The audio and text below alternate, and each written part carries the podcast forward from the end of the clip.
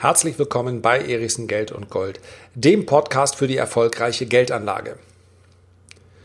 Nehmen wir mal an, der Markt würde sich wie ein Lebewesen verhalten. Dann spreche ich in diesem Podcast über eine Krankheit, die so gefährlich ist, dass keine Notenbank dieser Welt mit gleich welchem Medikament auch etwas dagegen tun könnte, dass sich diese Krankheit in einer Geschwindigkeit ausbreitet, dass sie das Leben des Patienten gefährdet.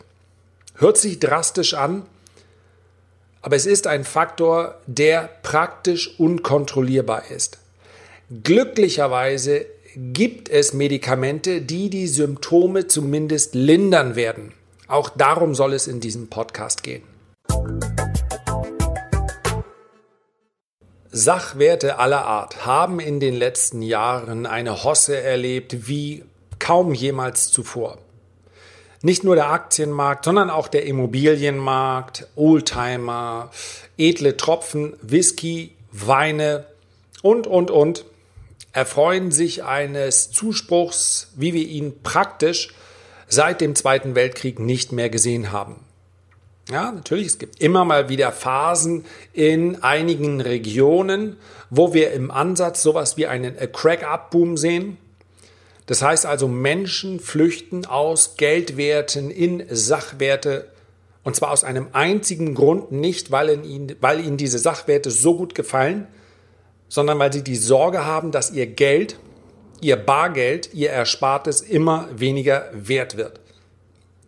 Diese Entwicklung hat im Übrigen auch das begünstigt, was wir in der Welt der Kryptowährungen sehen.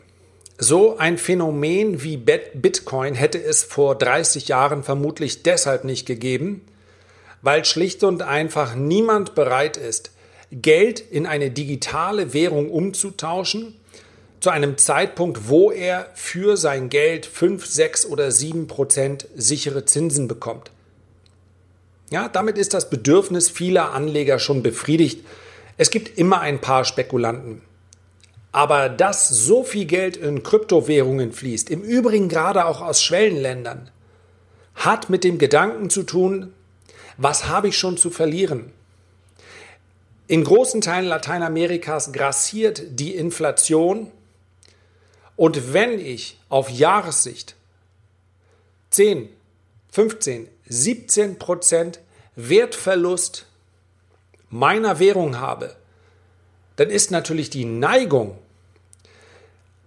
einen Wert zu kaufen, wie etwa Bitcoin, der natürlich fallen kann, aber der eben potenziell auch steigen kann, sehr viel höher, als wenn ich sicheres Einkommen habe. Das gilt, beziehungsweise eine sichere Verzinsung, eine sichere Rendite. Und das gilt selbstverständlich, dieser Faktor Risiko gilt genauso für den Immobilienmarkt, gilt genauso für den Aktienmarkt.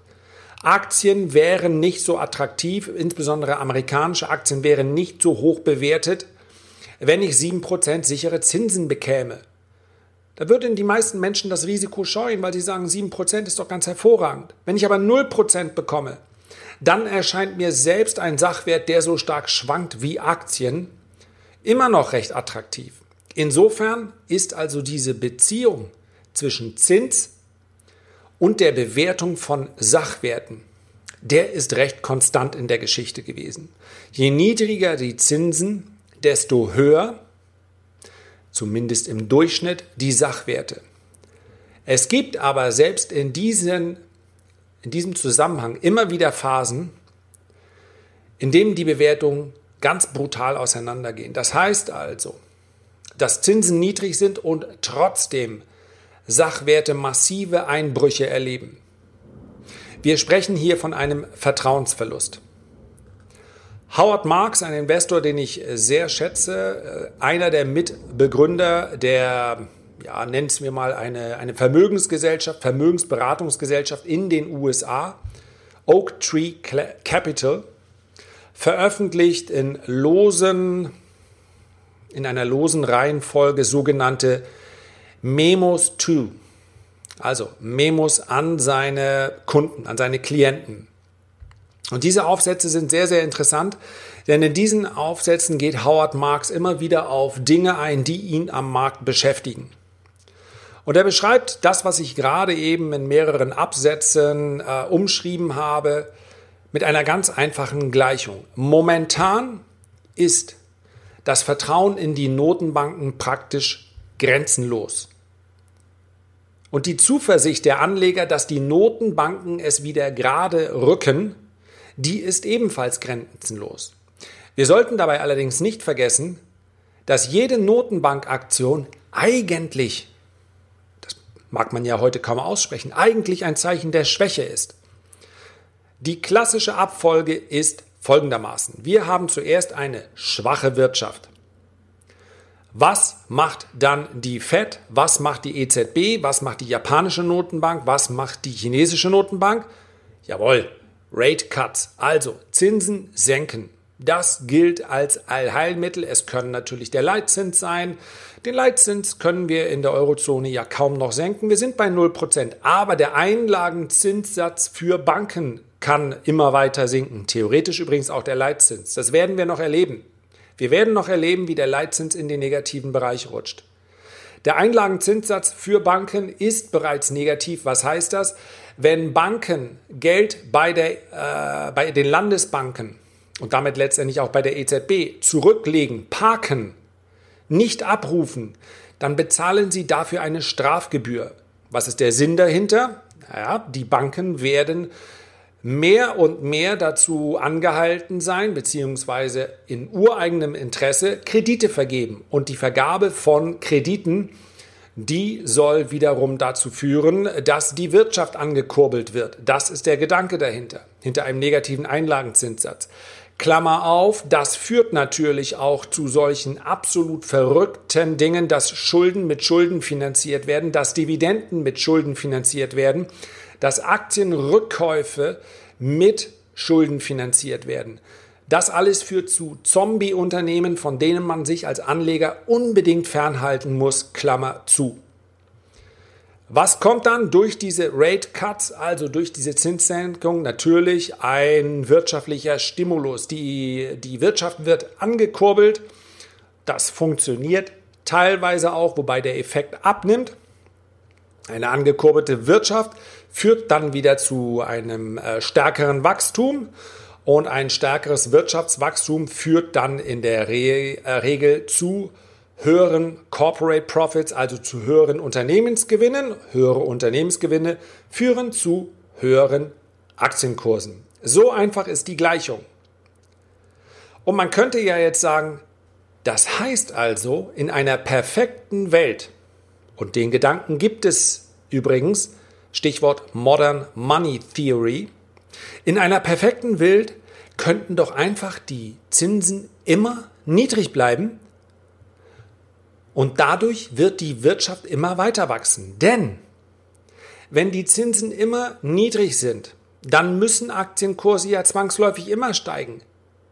Wenn also die Wirtschaft gut läuft, dann werden von Haus aus die Unternehmen schon höhere Unternehmensgewinne ausweisen. Alles ist gut. Läuft die Wirtschaft schlecht? Auch kein Problem. Dann springen die Notenbanken ein, niedrige Zinsen und dann läuft die Wirtschaft wieder gut. Das heißt also auf diese Art und Weise, und das ist ein Prozess, den wir tatsächlich in den letzten zehn Jahren gesehen haben, unterbinden wir praktisch jede Rezession. Wir haben in Deutschland quartalsweise mal, das, da sieht man, was für eine strukturelle Schwäche dahinter steht. Wenn in einem Zinsumfeld von Null eine Rezession auftritt, wir sogar negative Realzinsen haben, weil die Inflation natürlich zu einem negativen Zins führt. Wenn in diesem Umfeld einige Quartale kein Wachstum da ist, tja, dann darf man sich äh, ungefähr ausmalen, was passieren würde, wenn wir ein normales Zinsniveau hätten. Aber eine große Rezession konnte bisher vermieden werden. Und in einer schönen neuen Welt gehen wir davon aus, dass auch eine Rezession einfach nicht mehr kommen muss. Ewiges Wachstum. Die Notenbanken können immer weiter draufdrücken. Ist das möglich? Na, eine ganze Zeit lang aufrechtzuerhalten wäre es durchaus. Aber ein Faktor fehlt in dieser Gleichung. Es gibt nämlich keinen Automatismus. Das heißt also, niedrige Zinsen führen nicht dazu, dass automatische Programme bei den Banken, bei den Vermögensberatungsgesellschaften, bei den großen Fondsgesellschaften dann automatisch kaufen. So eine Software gibt es nicht. Es ist noch immer eine manuelle Entscheidung beziehungsweise eine Entscheidung, die von bestimmten Parametern abhängt. Und jetzt stellen wir uns die gefährliche kurze Frage.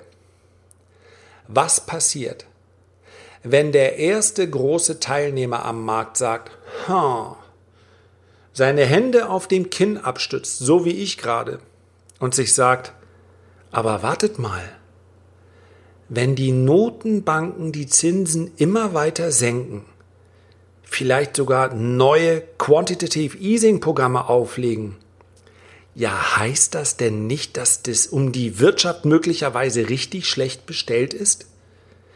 Wie furchtbar muss es denn hinter den Kulissen aussehen, wenn die Notenbanken derart massiv den Markt mit Geld fluten?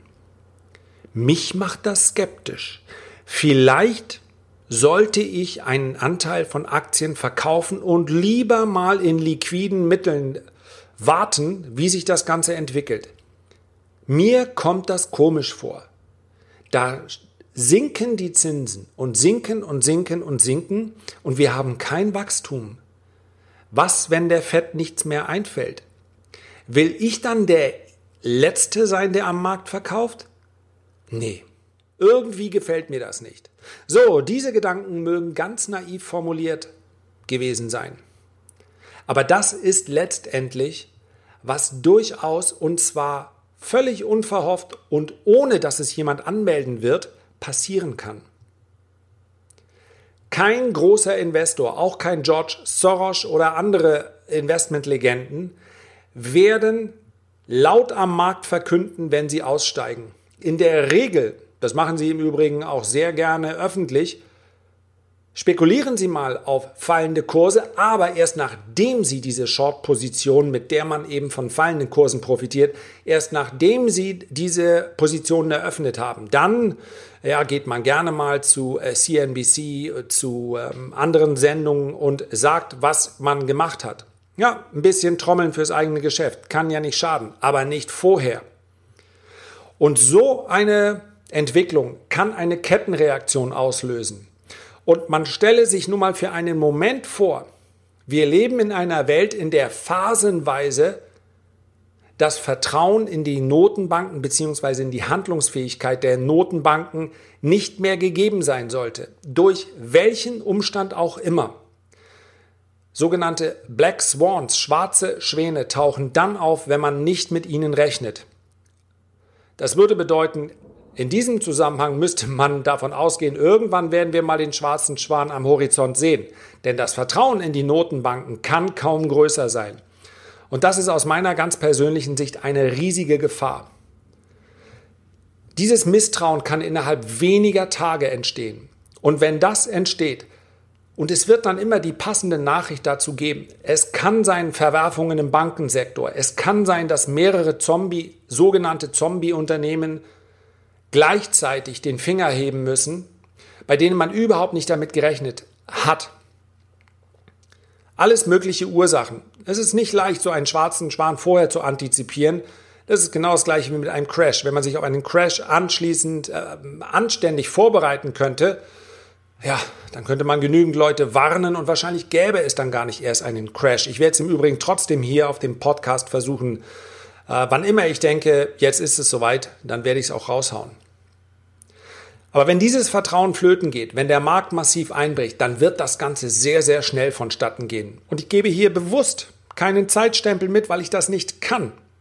Ich kann euch nicht sagen, es wird nächstes Jahr soweit sein.